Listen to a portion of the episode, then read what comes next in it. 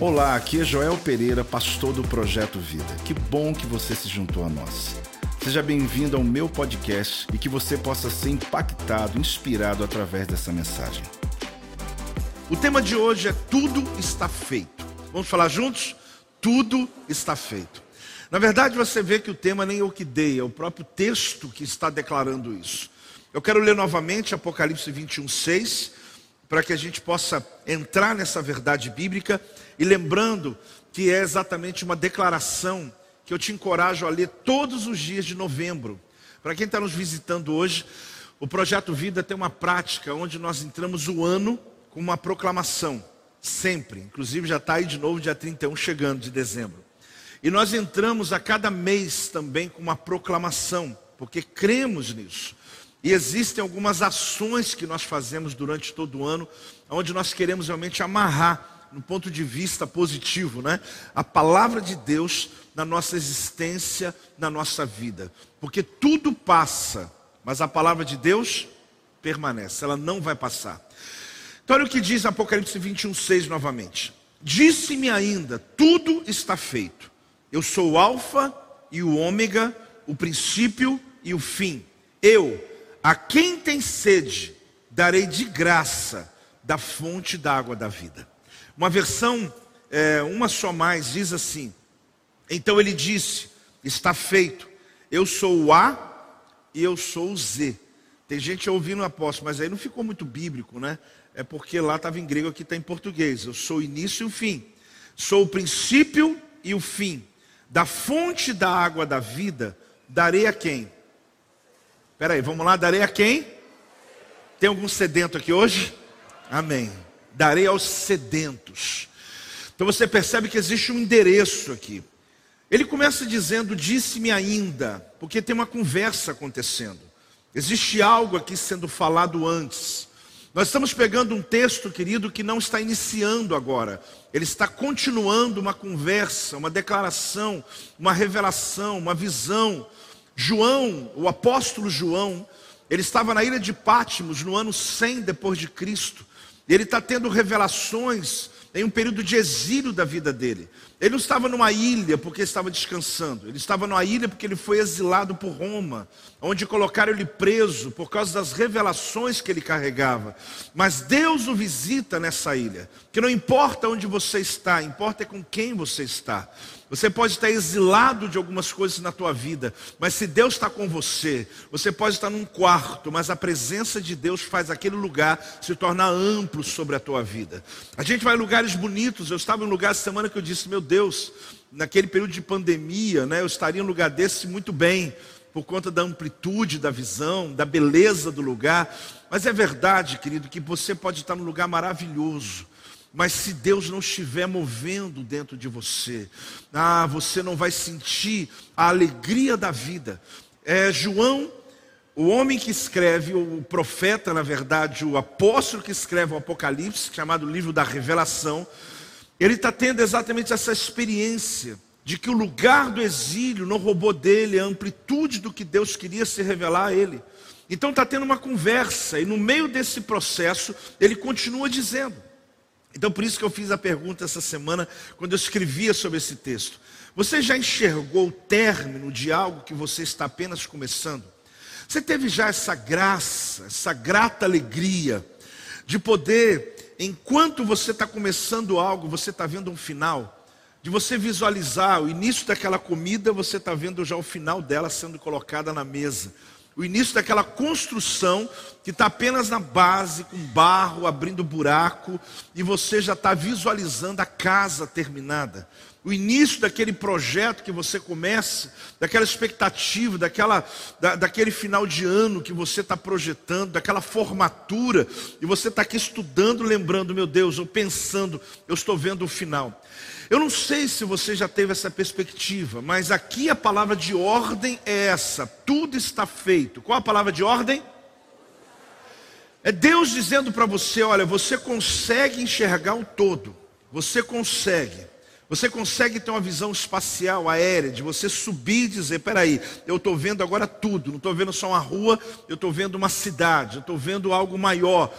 É exatamente isso que a visão que João ele tem na ilha de Pátimos a respeito do Apocalipse que Deus está no final do livro, ele está dizendo: fique em paz, porque tudo está feito, tudo já está pronto, tudo já está preparado.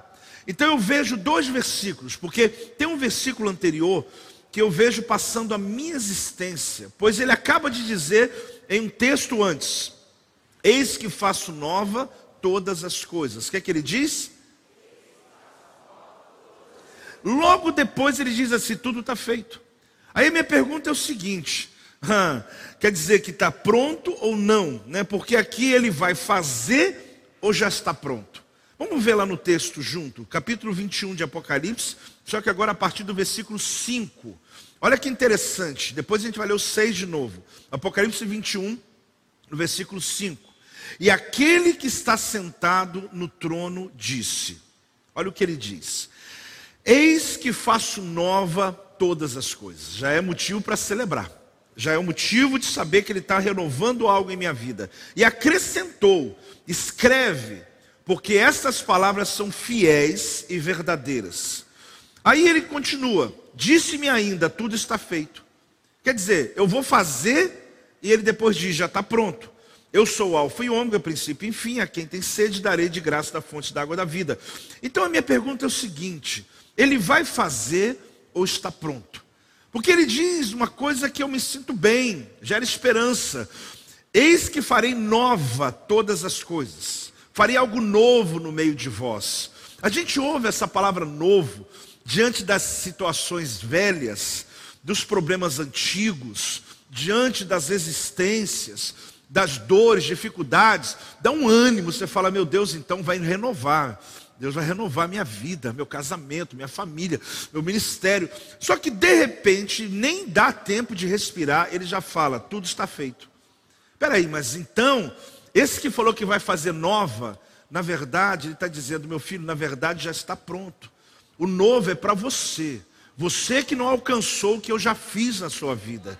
Eu não vou fazer, eu já aprontei tudo para você. Você que não alcançou, você que não pisou, o teu mês ainda não chegou, o dia não chegou, mas já está pronto esperando você. No teu cronos não aconteceu, mas no meu tempo já está pronto. Pode dar uma salva de palmas ao Senhor. Glória a Deus, glória a Deus. Para quem gosta de ler a Bíblia, aqueles que estão estudando as, essas lições de domingo nas células, alguém disse assim, mas ah, eu vou estudar a mesma palavra que o apóstolo já pregou, mas quem frequenta uma célula sabe que não é assim.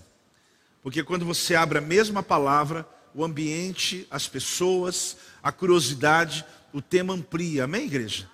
E, eu, e vocês crescem ali. Então eu tive a curiosidade de olhar um pouco mais o que é esse está feito. Em algumas versões fala assim: está cumprido, está terminado, está realizado, está consumado, está feito. Então, esses adjetivos aqui é dizendo sim, está consumado, Deus já concluiu o plano dele. Eu quero que você ouça muito essa mensagem hoje, tanto você, quem está online, ouça muito essa mensagem.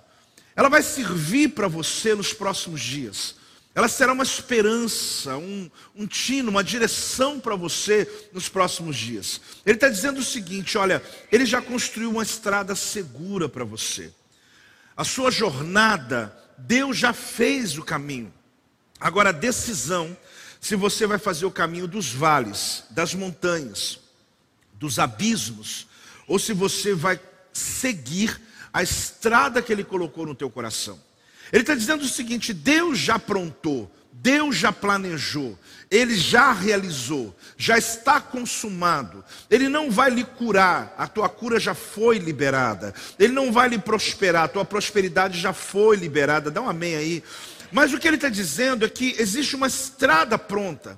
A questão se eu vou escolher andar por outros trilhos, outros caminhos, outras trilhas, na verdade, cortando caminhos. Se eu quero passar pelo barro, quero passar pelo vale, quero subir montanha, porque eu quero ter uma aventura, aí uma escolha é tua. Mas ele disse: o caminho que eu tenho para você, a estrada, já está construída para você, já está pronto. Você não chegou lá ainda, mas descanse, que eu já preparei para você. Então, quando ele diz, eis que faço nova todas as coisas, que é o versículo anterior, é Deus que está dizendo, estou erguendo um mundo das trevas da história. Eu estou pegando esse mundo com tudo que tem de ruim nele, de ruim nele, e eu estou levantando algo de bom. Eu estou trazendo uma esperança para você em meio ao caos. A gente lendo a Bíblia sabe que o primeiro céu, a primeira terra, elas foram preparados para nós, o primeiro homem, Adão e Eva. A verdade é que nós sabemos que Deus prepara essa terra para Adão e Eva e os seus descendentes. Mas quando você lê o livro de Apocalipse, não tem como, você logo tem a curiosidade, porque fala sobre novos céus e nova. A gente lê isso, é um termo que a gente canta, fala. Então, o que significa isso? O que, o que diz para mim é que nela não existirá, nela não haverá. É o que está ali claro.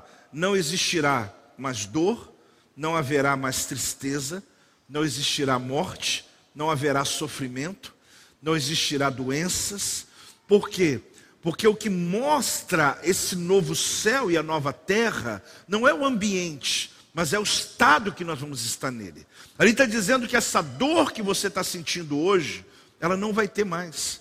Que essa ansiedade, que esse excesso de futuro que você tem, isso causa ansiedade, porque é um excesso de futuro, né? Fica tá aqui vivendo amanhã, semana que vem, tem gente que já está vivendo já o Natal, já está vivendo Ano Novo, já está vivendo. Por quê? Porque isso está dizendo a Bíblia: não haverá. Fale comigo, não haverá.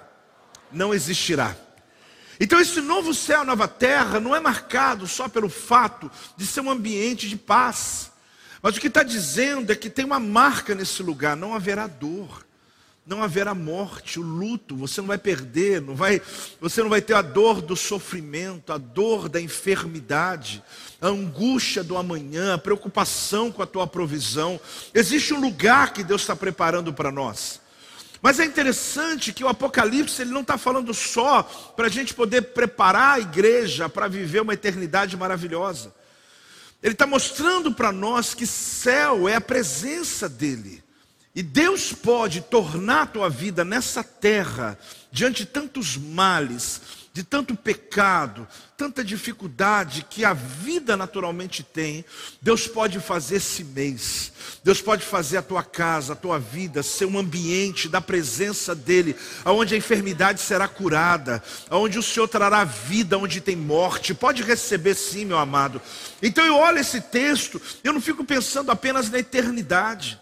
Eu estou vendo aquele que está dizendo: Eu vou saciar a sede daquele que está sedento. Isso não é para o céu, porque no céu não vai ter sede, no céu não vai ter essa fome, não vai ter essa necessidade. Então ele está mostrando aquele que cuida da tua existência e aquele que cuida da sua provisão. A esperança do céu é a fonte que sustenta a nossa vida. É interessante porque a gente tem que ter algo que possa ser essa esperança contínua que possa suprir a nossa vida no caminho. Eu quero falar algumas coisas aqui, eu acho que você já está aprendendo. Ele vai comigo até o fim. Você pode falar isso? Agora fala para você, o teu cérebro ouvir. Um, dois, três. Você precisa ter essa certeza. Ah, mas tem dia após que eu chego a duvidar. É, você tem que ter essa certeza. Você precisa ter essa convicção. Ele me disse que vai comigo até o fim. Fim é fim. Então não existe um momento nessa trajetória que ele me abandona. Então aqui, olha que curiosidade. Tem Bíblia que usa Alfa e Ômega, tem Bíblia que usa Aleph Tav, tem Bíblia que usa AZ. Para mostrar para você que na verdade é simples. A gente tem aquele místico, né? O alfa e o ômega. É porque estava em grego. Ele está dizendo que a primeira letra do alfabeto grego é o alfa e a última é o ômega. E ele está dizendo: olha, esse meu Deus, ele é o princípio e ele é o fim de todas as coisas. Então ele cuida da minha existência nesse trajeto. Ele é o meu A, ele é o meu Z. Da mesma maneira que ele é o meu Aleph, que é a primeira letra do alfabeto hebraico, e a última que é o meu Tav. Então, o que você tem que compreender é o princípio que a, a revelação traz para a tua vida. É colocar em prática de que quando você está no meio de um processo, você vai se lembrar: não, mas ele é o início, ele é o fim dessa história, ele já visitou o meu futuro e o Senhor disse que tudo está feito, tudo está pronto. Então, o começo, querido, tem um nome e o fim também. É o Aleph, o Tav, o Alfa, Ômega como você quiser. O trajeto sou eu quem vai fazer. O trajeto sou eu que vai dar vida a ele.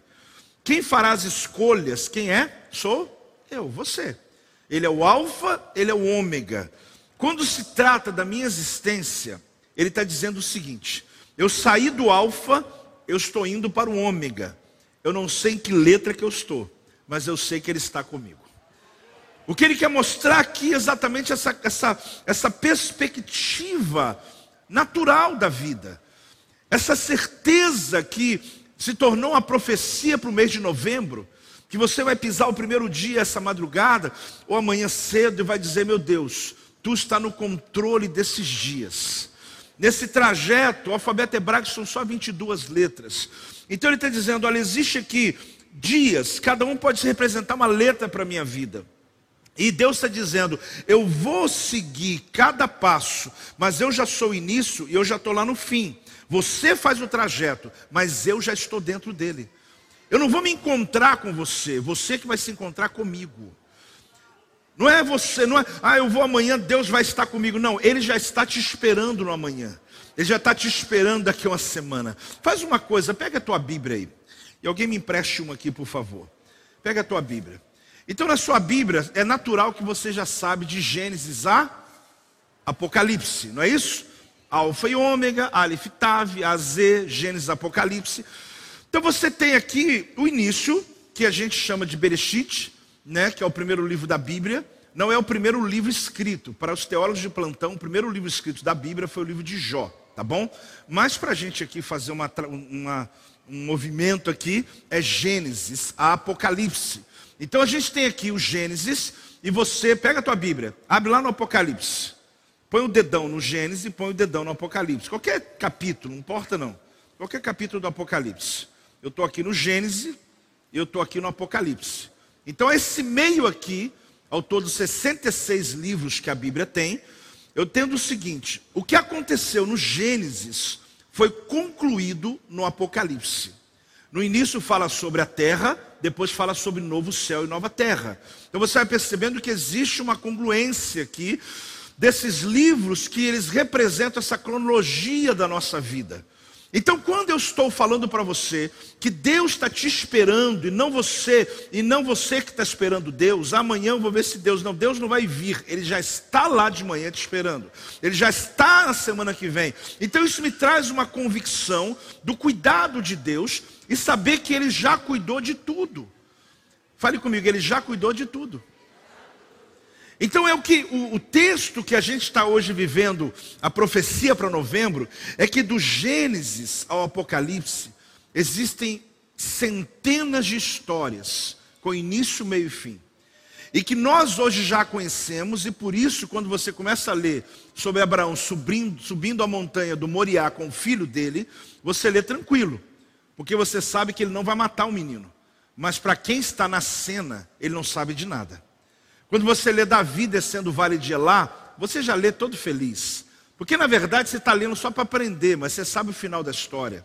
Quando você lê histórias, querido, bíblicas do exílio da Babilônia de 70 anos, você fala: Meu Deus, foi muito triste, mas vai acabar. A grande questão é que você vê Sara recebendo uma profecia com 90, 90 anos, e você já sabe que um ano depois ela está com um filho no colo.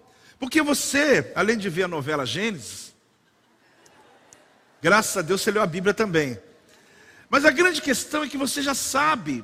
Agora, nós não sabemos amanhã. Mas entenda uma coisa: também Deus já está no, no, no poder da tua história. Ele já está no controle da tua história. Você não sabe, a história de Davi você sabe, mas a minha eu não sei, apóstolo. Mas aí que está a graça de Deus, aí que está a bênção de Deus. Você sabe que de Gênesis a Apocalipse, o Senhor deu vitória o Senhor interviu, o Senhor entrou na história dessas pessoas. Milagres absurdos, eu falo absurdos porque eram improváveis, aconteceram. E aqui se concluiu todos eles. Então saiba de uma coisa: o Deus é o mesmo. E Ele continua se movendo, escrevendo a tua história. Então haverão milagres como com Sara, milagres como Davi, milagres como Abraão, milagres que aconteceram como José do Egito. Você vai ver Deus fazendo os mesmos milagres no dia de hoje. A tua vida essa história que você pode estar no meio dela dizendo: Apóstolo, acho que eu estou na lei letra P.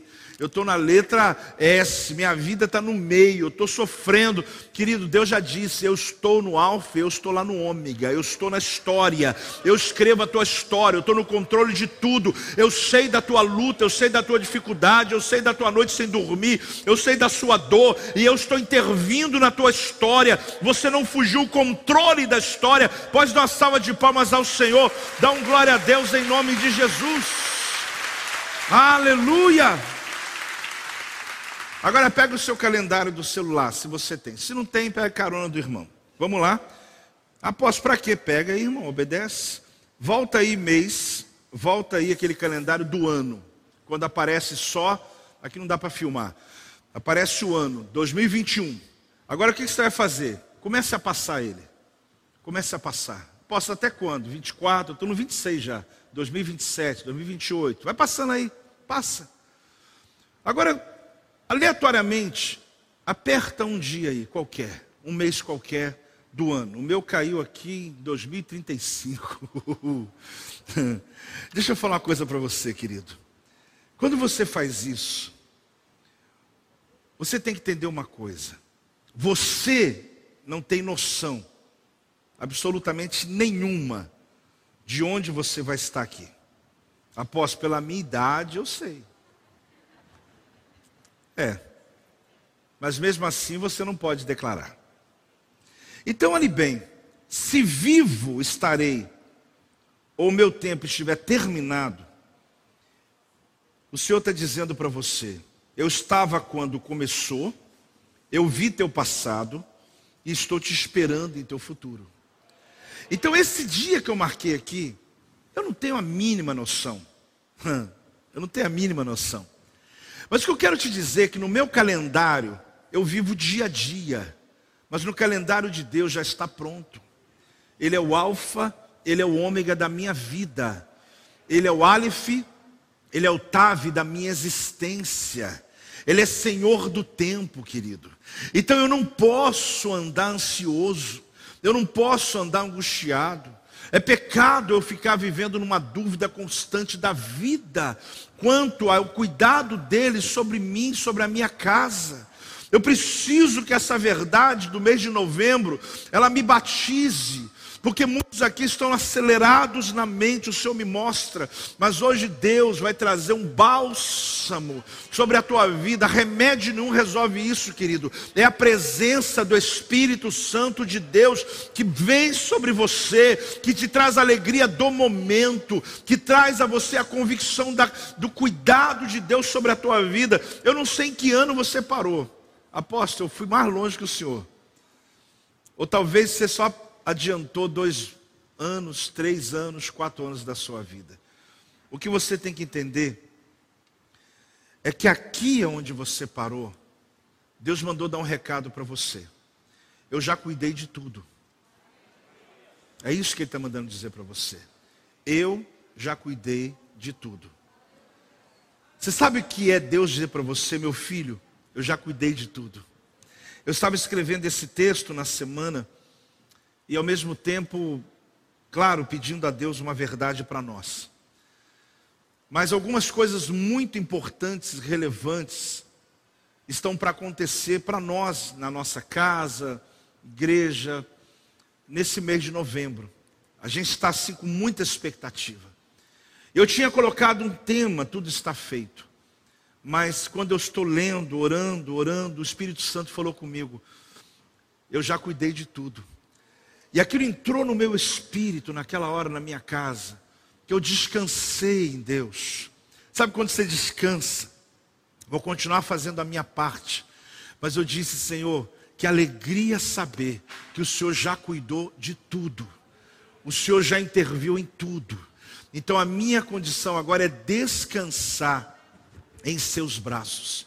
E eu quero profetizar sobre a tua vida. Nesse mês de novembro, querido, eu não sei o quanto de expectativas, como lá em casa nós também estamos, de coisas, situações, circunstâncias que precisam precisam que nós pelo menos nós oramos para que elas virem, para que elas aconteçam. Eu quero declarar em nome de Jesus. A palavra que Deus me visitou, eu declaro sobre a tua vida o Senhor dizendo: "Meu filho, minha filha, eu já cuidei de tudo. Descanse descansa em meus braços, porque eu já cuidei, eu sou o alfa, eu sou o ômega, eu é que estou esperando você no futuro. Então descanse viva cada dia e veja a minha mão de poder se movendo sobre a tua causa. Se você recebeu, dá uma salva de palmas ao Senhor, dá um glória a Deus em nome de Jesus. Ah, meu Deus já cuidei de tudo. Essa declaração. Essa é a expectativa, essa é a profecia. Alguém pode ter te prometido um dia que estaria contigo até o fim. Com essas palavras mesmo. Vou estar com você até o fim. Eu não sei qual letra essa pessoa parou, mas Jesus está dizendo para você que o compromisso que ele tem contigo não termina pelas circunstâncias da sua vida, porque a essência dele é eu sou, o Aleph e o Tav, eu sou o Alfa e o Ômega. Pessoas podem ter lhe prometido e pararam no meio do processo, mas Deus está dizendo: pode continuar, dê a mão para mim, porque você não está sozinho. Eu estou com você até o fim. E quando Deus diz que Ele está, ele está mesmo. Ele está dizendo para você que no meio da sua caminhada, pessoas podem ter te prometido. Circunstâncias podem ter se definido dessa maneira. Olha, essas pessoas aqui, nós vamos estar juntos até o fim. Só que às vezes eu olho para um lado, eu olho para o outro. Nesses 30 anos que o projeto Vida vai fazer agora, em janeiro do ano que vem agora, eu fico olhando, meu Deus, onde estão? Aqueles que dizem que vou ficar até o fim. Mas quando eu olho para o lado, eu vejo meu amigo Espírito Santo, que desde lá do início, quando visitou a gente lá na nossa casa, e nos deu o nome Projeto Vida, e disse para nós, para mim e para a apóstola, que ele estaria com a gente, ele nunca nos abandonou. Eu quero dizer uma coisa para você, pode ser um pouco espiritual demais que eu estou lhe falando, você diz, apóstolo, mas eu preciso de alguém que eu possa me apegar. A sua intimidade com o Espírito Santo vai lhe mostrar que Ele é o suficiente do que você precisa para permanecer no teu caminho, um caminho que vezes árduo, um caminho que vezes bom, mas ele está dizendo: eu nunca vou abandonar você, eu vou estar com você em todo o tempo, até em tempos que você se afastou, ele disse: eu estou lá com você, para que você não se perca no caminho. Deus está mandando dizer isso para você. Existem amigos, sim, são bem-vindos, existem os parentes, sim, são bem-vindos, mas muitos prometeram e não estão com você, mas o Senhor está dizendo: Eu estou com você, eu estarei contigo todos os dias da tua vida. Pode, pode, pode, pode celebrar por isso, em nome de Jesus. Me chama atenção quando ele fala eu, porque ele está sumindo, ele está dizendo eu sou Alfa e Ômega e eu. Então aqui diz o seguinte: a estrada já foi construída. Eu falei isso no início porque eu me lembro da história, né, ou pelo menos da profecia de Isaías 40, versículo 3 até o 5, que se encaixa muito bem com esse trajeto do Alfa e Ômega. Vós que clama no deserto, preparai o caminho do Senhor. Agora vem a profecia. Endireitai no ermo vereda a nosso Deus. Aí o Senhor manda dizer para você: todo vale será aterrado Aquilo que tem um buraco, Deus está dizendo: eu vou colocar terra e eu vou tampar o buraco, eu vou criar um caminho para você, firme para você. Nivelados os montes, onde tiver monte, ele fala: eu vou cortar. Eu vou arrancar o monte da tua frente e outeiros também. O caminho que tem muita curva, sabe o que, que ele vai fazer? Vai fazer uma estrada reta. E os lugares escabrosos, lixões, Ele está dizendo sobre ambientes que estão mal cheirosos, Ele está dizendo lugares do teu passado que fica tentando profetizar no teu futuro. Ele está dizendo: Eu vou aplanar tudo, e a glória do Senhor vai se manifestar toda a carne, todo mundo vai ver o teu testemunho, pois a boca do Senhor é que está dizendo isso para você. Então aqui está dizendo que montanha é cortada, que vale vai ser fechado, que lugares escabrosos, lugares que estão tortuosos vão ser aplanados, curvas demais, Deus disse: Eu coloco uma estrada reta. Ele está dizendo: Eu faço o caminho para você, eu construo do Alfa e Ômega, tudo está pronto, eu já cuidei de tudo para você. Se você quer andar no vale, é porque você quer, se você quer andar no charco, se você quer andar no pântano, é porque você quer, mas eu construí uma estrada veloz para você e para tua casa, para a tua vida e para a tua família. Quem está entendendo o que o Espírito diz a nós nessa manhã? Talvez seja uma linguagem figurada para alguns, após seja mais claro o que isso significa. Amado, eu tenho certeza que o Espírito Santo vai te fazendo lembrar de fatos, de resistências, dificuldades da vida, que Deus está dizendo, meu filho, eu construo esse caminho. Agora, por muitas vezes você preferiu fazer o seu próprio caminho. É hora de você dizer para o Senhor, nesse dia de hoje, Talvez durante todo o ano você tenha tentado da sua maneira. Eu pregava para pastores ontem, era pelo menos uns 500 pastores, e eu estava de manhã dizendo para eles uma coisa no final da minha mensagem. Houve um tempo na minha vida que eu tentei de tudo resolver algumas questões com a força do meu braço. Não se trata de orgulho, mas talvez falta de revelação. Eu queria fazer força o máximo acordava mais cedo, dormia mais tarde, trabalhava intensamente e ficava tentando de maneira inteligente aqui no período de obras, igreja, comprando lugar. As lutas continuam, mas eram intensas no passado e a falta de experiência me levava a tentar me bater o máximo, a tentar gritar o máximo, ou seja, a mente completamente ativa. E um dia eu estava em casa parado, mas aqui não estava parado. Sabe quando você está parado, mas a tua mente não te deixa dormir, você não tem como. E o Senhor me conta uma história, me faz lembrar um conhecimento que eu havia recebido. Simples. Eu contava ontem esse conhecimento simples aos pastores. Que quando uma pessoa está afogando, e tem um salva-vidas que foi treinado para poder ir lá e salvar essa pessoa, essa pessoa que está afogando, ela tem alguns segundos às vezes. E esse indivíduo afogando, que por sua vez não sabe nadar, ou talvez até saiba, mas o corpo dele não tem força mais para mantê-lo aplumado, ele está usando todas as forças possíveis para tentar não afogar. Ele está tentando salvar a vida dele a todo custo, é o que eu estava fazendo na época casamento, família, igreja, discípulos, ministério. Eu, tenho uma, eu contava sobre rodar prato, rodava, rodava, rodava, voltava, estava caindo, voltava de novo, rodava. Era uma loucura. Eu, a minha, mesmo sendo na minha juventude, eu não conseguia ter condições no meu corpo emocional para isso. E eu falei com os pastores o seguinte: que eu estava como esse homem, a deriva em alto mar, afogando, usando toda a força que eu tinha para ficar respirando, e o salva-vida vem, o Espírito Santo. O salva-vida ele é treinado, querido, para poder chegar até você e te acalmar. Só que dificilmente uma pessoa afogando se acalma. Dificilmente uma pessoa desesperada consegue parar para ouvir. Porque ela chega no gabinete pastoral, ela chega para nós, ela quer falar mais do que ouvir. Ela quer, na verdade, gritar mais do que ouvir. Ela quer fazer o que ela puder. Ela quer. E eu estava exatamente assim. O Espírito Santo ele vem como meu salva-vida.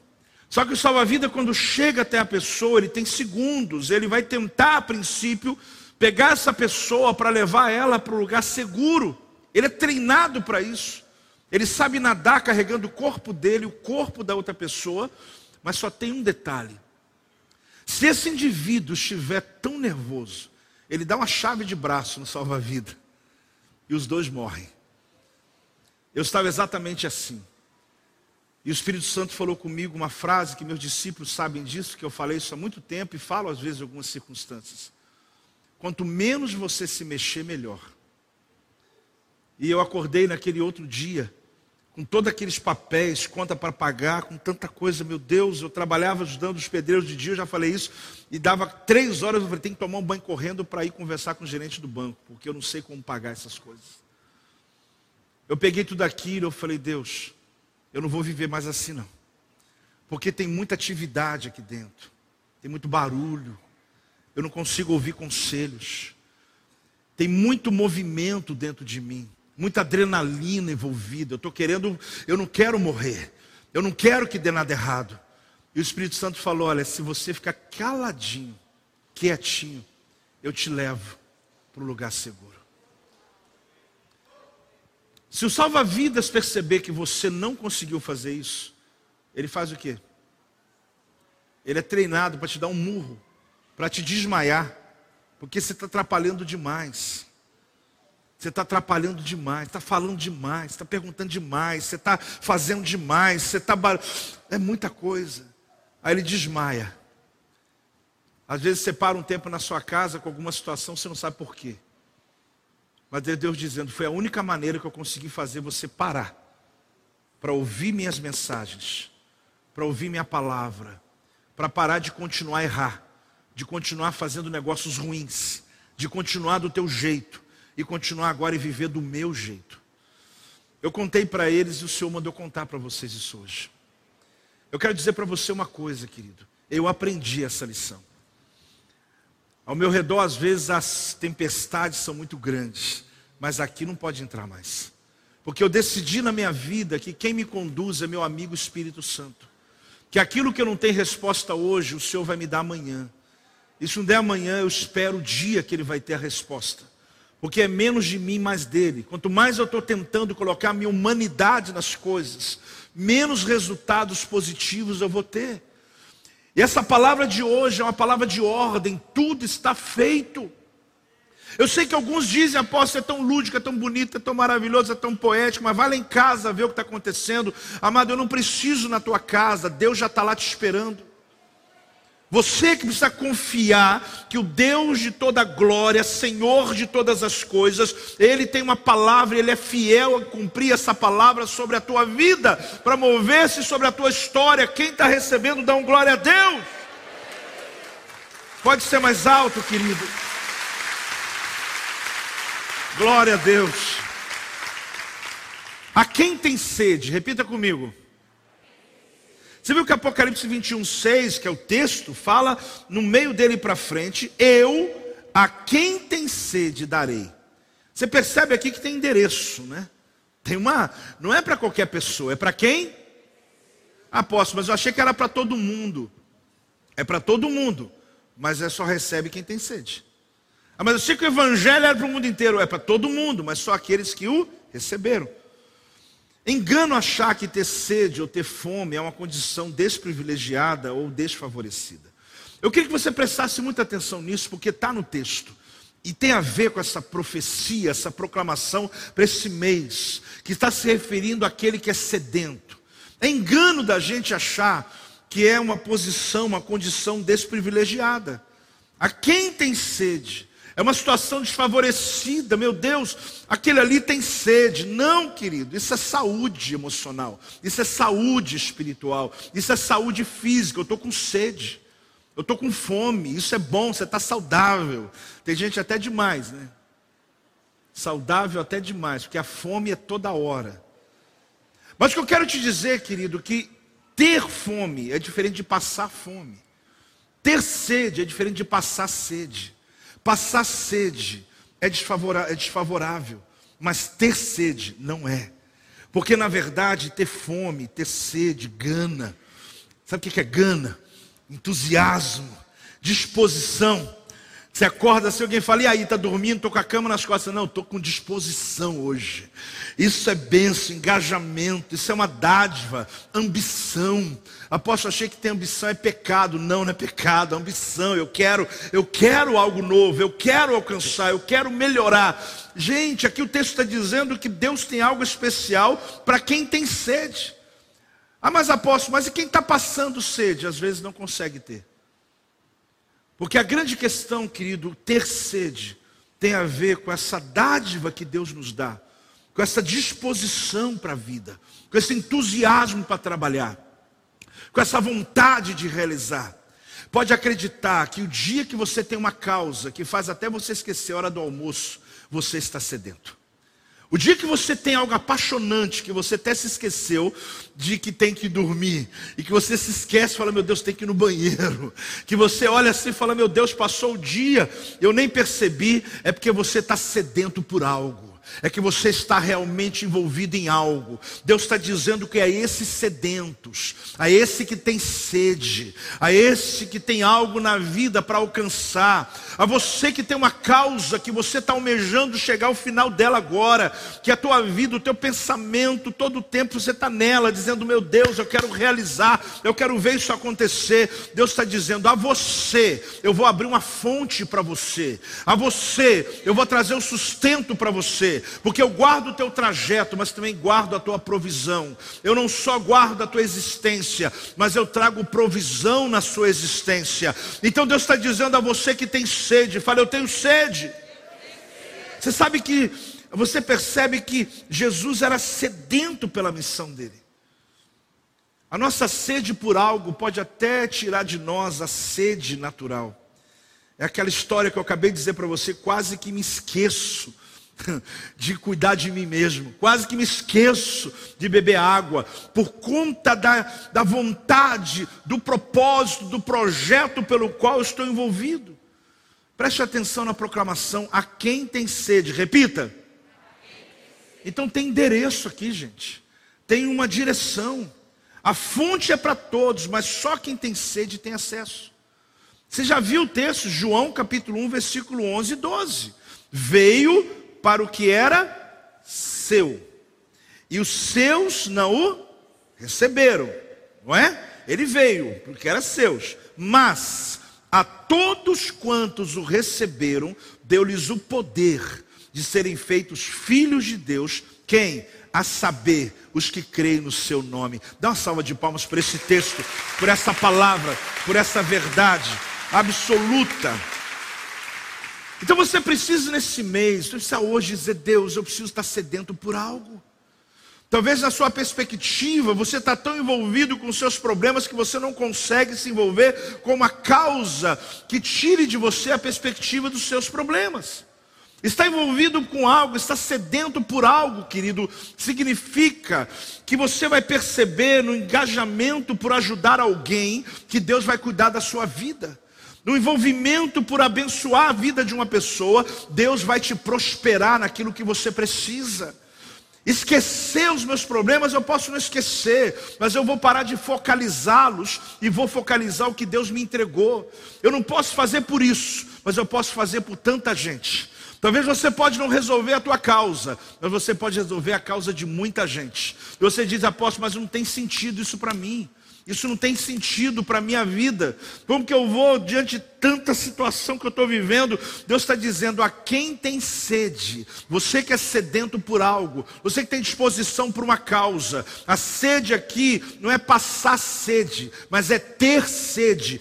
Ter sede é saúde espiritual, ter sede é um ministério abençoado, é você que acorda apaixonado por vidas, é você acordado não importa quanto tempo, você quer realizar a obra do Senhor. Ah, chegou o dia da minha célula, ah, chegou o dia da minha aula, envolvido na causa do reino de Deus. Deus quer trazer esse batismo nesses dias, de tornar essa igreja sedenta, sedenta por uma causa, e a nossa causa principal são as vidas. Deus nos dá um trajeto esses próximos dias. Deus quer lhe usar como testemunha verdadeira na sua casa. Eu repito isso a você. Você está nessa existência para salvar aquele que está perdido. Quem está recebendo, dá um glória a Deus. Quanto você está sedento por algo nesses dias?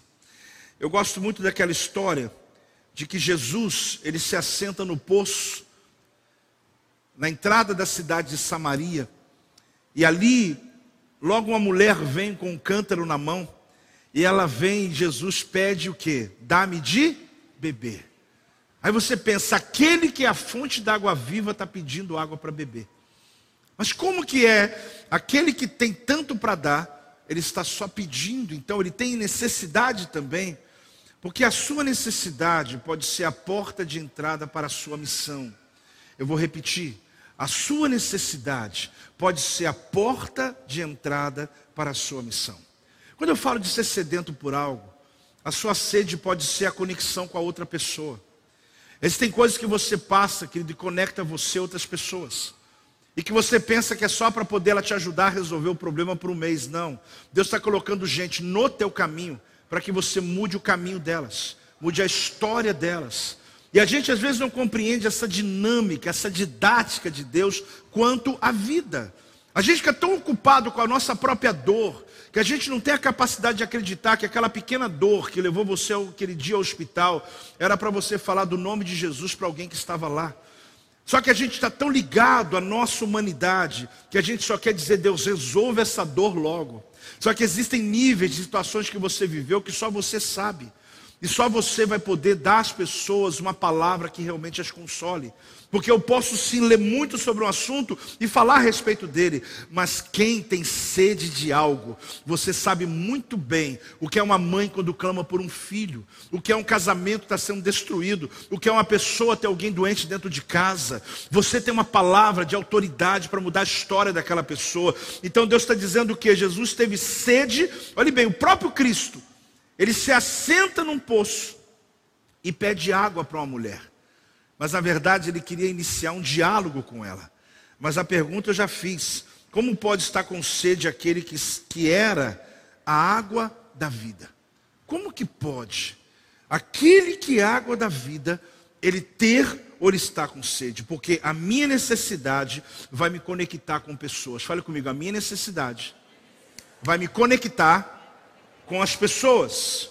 A minha pergunta é essa: você já se identificou com a dor de alguém? Existe alguma coisa que você já percebeu sobre a vida de uma pessoa que você tomou a dor dela como sendo a tua dor? Jesus ele tinha três hipóteses de passar indo da onde ele ia para Jerusalém. Ele tinha três caminhos. Ele fez o caminho que nenhum judeu faz. Você sabia que os judeus, eles não se dão com os samaritanos? Motivo que eles eram meio judeus e meio assírios, é uma história antiga. A verdade é que é uma mistura que veio no meio deles, fazendo um povo estranho aos judeus. Um judeu, se um samaritano tivesse usado esse copo aqui para beber água, você pode lavar com detergente, fazer o que você quiser, colocar água e dar para ele, ele não bebe. Porque um copo que um samaritano bebeu água, pode lavar, pode fazer o que for, eu não vou colocar a mão nele. Porque havia um preconceito, havia uma, uma diferença enorme entre eles. Jesus era judeu, sabe o que, que ele faz? Ele se assenta à beira de um poço e pede água para a samaritana. Você sabe que ela ficou assustada. Ela disse: Mas como tu, sendo judeu, vem pedir água para mim? Ou seja, ele ia pegar de um copo, de uma caneca dela. Ali tem mais, sendo mulher. Porque os rabinos diziam o seguinte: se a Torá estiver sendo queimada, entre ela queimar e uma mulher botar a mão nela, deixa queimar. Você está entendendo ou não? Tamanho preconceito. Samaritana, então, nem de perto. E Jesus se assenta do lado dela. Quem está entendendo isso? Porque Jesus teve sede. A sede dele conectou ele com uma pessoa que tinha tanta necessidade aquele dia. Só que no final, Jesus até se esquece da sede. E no final, os discípulos vieram trazendo comida para Jesus e falaram assim: Vamos comer, você está com fome? Ele falou: Não estou com fome mais. Porque a minha comida é fazer a vontade do Pai. Jesus era o sedento daquela reunião. Jesus era o mais sedento daquele lugar. A sede dele era pela vida daquela mulher. Deus quer colocar projetos em você. Não estou dizendo que você vai se esquecer dos seus problemas, mas você vai perceber que a tua sede vai ficar pequenininha quando você se envolver e for sedento por algo tão grande. Deus, Ele tem colocado situações em sua vida para conectar você com algumas pessoas. Jesus, Ele alcançou um homem em Gadar, um demoniado. Esse homem alcançou todas as dez cidades chamadas Decápole, que eram dez cidades gadarenas, aquela região toda, por causa de um. Jesus alcançou um homem chamado Nicodemos. E ele alcançou todo o professorado da época. Jesus alcança uma mulher samaritana. Diz a Bíblia que ela foi missionária e começou a pregar entre os samaritanos. Jesus alcançou você. E quem você está alcançando? Porque ele sempre foi estratégico. Ele foi lá na tua família, pincelou você e trouxe para cá. Só que você está guardando tudo para você. E você precisa voltar para lá. Essa é a tua missão. Alguém chega para mim e fala, você não tem nada para fazer nessa igreja. Eu falo, isso é até pecado falar. Porque você tem uma missão. Hoje você acabou de receber uma palavra. E você tem gente que está carente dela. Pessoas que vão te agradecer por ela. Não é só encaminhar um link é encaminhar sua vida, seu testemunho, é contar tua história. É mais do que isso, é se engajar, é sentar à beira do poço com os sedentos. Sentar à beira do poço com os sedentos é envolver na causa dessas pessoas. O poço era esse ponto de encontro. Você tem que entender que os discípulos não entendem quando Jesus ele chega e diz: Eu não quero mais a comida. Por quê? Porque para ele ele já tinha já se alimentado, a sede, a fome dele era mais pelas vidas do que qualquer coisa. É interessante, querido, que a causa que você se envolve, ela deve ser tão agradável, pasmem, como você se assentar à mesa com fome, com aquela comida mais gostosa que você ama comer. A sensação do que Deus quer dizer para nós é que Deus quer te dar uma causa, Deus quer te dar um, um objetivo, um propósito na tua vida. Deus quer tornar você com fome e sedento por algo que do mesmo jeito que você se assenta à mesa e está com muita vontade de pegar aquela comida e colocar no prato para deliciar dela, assim será o que Deus vai colocar para que você realize. Não será por força nem por violência, mas Deus vai te dar o prazer da causa. Então você me ouça e diz: Mas minha causa, pô, são meus problemas, minha causa é meu exame que está aqui na minha bolsa, que eu estou doente. Você ainda não entendeu? Deus disse já para você: Eu sou Alfa e Ômega, eu sei de tudo isso na tua vida, mas acredite, eu já cuidei de tudo, isso já está cuidado. Agora você precisa entrar na minha história, apóstolo, mas eu queria que primeiro ele me curasse, depois ele fizesse. A Bíblia é assim? Não. Primeiro eu ponho o pé, depois ele põe o chão. Eu vou seguindo o meu caminho, crendo no que ele disse sobre mim. E no meu caminho, o Alfa e o Ômega, não importa a letra que eu estou, ele já passou por todas elas, dizendo: Eu já cuidei de tudo tudo está feito. Se você recebe essa palavra, se ponha de pé. Se você crê que Deus nos dá hoje uma palavra de comando, uma profecia, dá uma salva de palmas ao Senhor. Ah, igreja do avivamento, celebre mais alto em nome de Jesus. Dá um glória a Deus. Ah, meu Deus, meu Deus, meu Deus. Eu já cuidei de tudo. Ou como diz no texto, tudo está feito. Guarde, querido, essa frase. Para todas as horas. Mas, mas principalmente naquele momento que você sabe bem, que parece que as suas emoções estão te traindo, estão roubando de você a sua certeza, estão provocando dúvida no teu coração. Aquele agito que eu te falei, você pode estar sentado no sofá lindo, mas a tua mente não para, não para, não para, não para. Por quê? Porque é excesso de futuro demais. Às vezes é excesso de passado também, né? Onde a gente fica ali sofrendo esses dois ambientes e não consegue viver presente no presente. É onde Deus colocou a gente aqui hoje. Tá passando rápido? Tá? Vai faltar só dois meses a partir de hoje à noite para terminar o ano? Sim. Mas o Senhor está dizendo: Eu sou o Aleph, eu sou o Tav. Não esquece disso não. E a quem tem sede, não é qualquer um. Eu dou para todo mundo que precisa, mas só vai receber quem tem sede. Ter sede, querido. Desculpe decepcionar, não se trata aqui só daquele indivíduo que está passando fome, passando sede, passando necessidade. Os pobres, ele está dizendo a quem aqui está sedento por algo. eu vou te dar tudo o que você precisa para realizar o que você começou.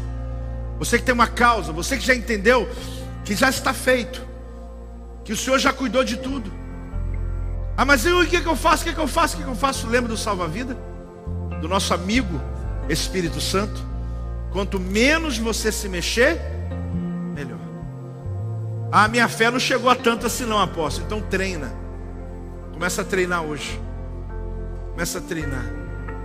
E descansar em teus braços. Eu vou descansar em teus braços. Mas eu vou descansar. Mas Senhor, eu vou descansar. Mas está doendo, eu vou descansar. Porque Ele disse para mim: Eu sou o início, eu sou o fim. Teve pessoas que me disseram, me abandonaram na letra B, na C, na P, não chegaram até o Z. Mas ele disse: Eu vou com você, fique em paz, você não está só, eu estou com você no decorrer da tua história. E mais, eu não só cuido da tua existência, a quem tiver sede, eu abro fonte para você. Eu dou para você o recurso, fonte é isso, é todo recurso que você precisar. A fonte, querido, ela não para de jorrar. Você nunca vence uma fonte. Você usa o que precisa e ela continua jorrando. Ah, mas pode fechar a torneira? Não, ela nunca fecha a torneira. Você vai lá e pega o que você precisa.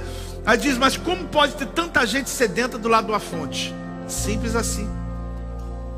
Tem muita gente, querido, que está à porta do templo, como aqueles que ficavam, mas nunca entraram no templo. Jesus quer que você viva toda a sua experiência. Tem pessoas com sede do lado do copo d'água. Elas não entendem que aquela água pode matar a sede natural dela. Assim como tem muita gente sedenta de Deus. E Deus dizendo: Meu filho, eu estou do teu lado. Eu estou aqui. Eu estou aqui para ouvir o teu clamor. Só que a gente quer fazer do nosso jeito. Quer fazer a nossa trilha. Quer andar pelo nosso caminho. E Deus falou: Meu filho, eu já construí a estrada, já preparei tudo, as suas paradas, eu já preparei combustível, já está tudo pronto, a tua viagem está perfeita. Agora você decidiu fazer trilha, você vai entrar no caminho, você vai entrar no, na montanha, você vai com a aventura natural. Eu estou dentro, é maravilhoso. Mas a aventura espiritual, querido, não funciona. Ande na estrada que Deus construiu para você, e você vai ver que Deus vai trazer velocidade às suas conquistas. Eu quero orar por algumas coisas. Mas a primeira oração que eu quero fazer, quero mesmo, é você que veio hoje nos visitar e pessoas sempre novas na nossa internet, aqui no nosso campus online, que hoje, ouvindo aquele que João, na ilha de Patmos, revela em Apocalipse, dizendo: Eu sou Alfa e o Ômega, o princípio e fim.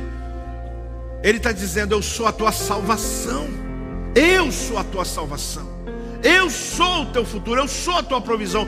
Você que deseja entregar a vida a Jesus, nós faremos essa oração todos nós juntos. Eu queria que toda a igreja fechasse os olhos. Você que está na sua casa também, feche os olhos. E todos façam essa oração dizendo: Senhor, eu tenho sede de ti, eu tenho sede da tua palavra. Eu recebi a tua palavra. Tu és o Alfa, tu és o Ômega. Eu descanso nessa palavra que o Senhor diz para mim que tudo está feito, que eu já cuidei de tudo, mas eu quero nesse, nesse momento entregar minha existência, entregar minha vida, porque eu creio no que a tua palavra diz, que todo aquele que confessar o teu nome será salvo. E por isso eu confesso agora o teu nome como Senhor e como meu Salvador, em nome de Jesus. Aleluia. Você que fez essa oração pela primeira vez, mesmo onde você está, ou você que nos visita, acene com a tua mão assim para que eu possa lhe ver. Amém, amém. Fica assim, continue, amém, amém. Acene assim, vamos lá, aqui atrás, amém. Lá atrás também, mais de 10 pessoas, queridos. Quantas pessoas? Faz isso, faz isso. Acene para mim lá atrás também. Até chegar alguém até você, não abaixa a tua mão. Você que está em casa, você que está em casa, faça o mesmo agora, entrando em contato conosco. Você que está aqui espalhado pela igreja, isso, fica a tua mão levantada. Eu só preciso de uma coisa: eu preciso do teu nome. A gente quer orar pela tua história. Aqui do lado de cá tem alguém? Faz assim, querido. É o teu momento. É o momento da tua vida que você está dizendo: Olha, eu tenho essa sede, eu tenho essa carência, eu tenho essa necessidade. Tem mais gente que levantou a mão, isso. Se não chegou ninguém até você, fica assim, porque eu quero muito que um dos pastores, diáconos, possam chegar até você, porque eu quero orar pela tua vida, eu quero abençoar a tua vida, eu quero que você possa viver essa experiência completa na tua existência, porque Deus é aquele que salva e restaura. Ah, você que está na sua casa agora, faça o mesmo. Existem pessoas que agora elas vão estar conversando com você nesse telefone, eu tenho certeza não importa o lugar que você estiver do mundo, Deus está aí visitando você e cumprindo essa profecia liberada aqui na nossa sede. Essa palavra vai se cumprir sobre a tua vida em nome de Jesus. Igreja do avivamento. A Bíblia diz que tem festa no céu quando um se arrepende. Imagina o tamanho da festa. Dá uma salva de palmas ao Senhor por cada uma dessas vidas, cada um desses queridos. Glória a Deus. Glória a Deus. Glória a Deus. Se tiver alguém que não foi ninguém até você, acene aqui para mim, porque eu quero orar por você. O seu nome se torna nossa causa. Às vezes alguém pergunta assim: por que, eu tenho que levantar a mão e alguém quer o meu nome? É porque o teu nome se torna nossa causa. A gente sabe muito bem que sozinho a gente não consegue vencer, mas quando estamos juntos nós conseguimos romper. Quem recebe essa profecia para esse mês de novembro? Lê esse texto todos os dias. Faça isso. Não é mantra, mas é um texto bíblico que você vai ler, o Senhor dizendo para você: Eu sou o Alfa e Ômega. Você vai lembrar do que eu falei. Eu sou o princípio e o fim. Tudo está feito. Todo dia você fala isso no reino espiritual. Vai lá e lê. A tua história, querido, já tem sido mudada. Mas esse mês de novembro será um mês de surpresas divinas. Lá em nossa casa, a gente também está em muita expectativa coisas que estamos almejando. E o Deus falou comigo: olha, na hora nós já tínhamos feito o tema, que está lindo. Mas na hora que Deus falou comigo, eu falei, eu quase mudei o tema da mensagem. Quando o Senhor disse para mim exatamente isso. Eu já cuidei de tudo, meu filho. Sabe quando o ombro até cai? Você está ali tenso, tentando resolver, anotando. E Deus falou: Meu filho, eu já cuidei de tudo. Isso não significa que eu vou ficar parado. Isso não significa que eu não vou fazer minha parte, mas eu vou fazer sabendo que Deus já me deu a vitória e que pode até alguma coisa não ser como eu quero. Oh, acredite nisso. Mas que Ele, Ele desenhou uma estrada poderosíssima para que eu possa andar por ela.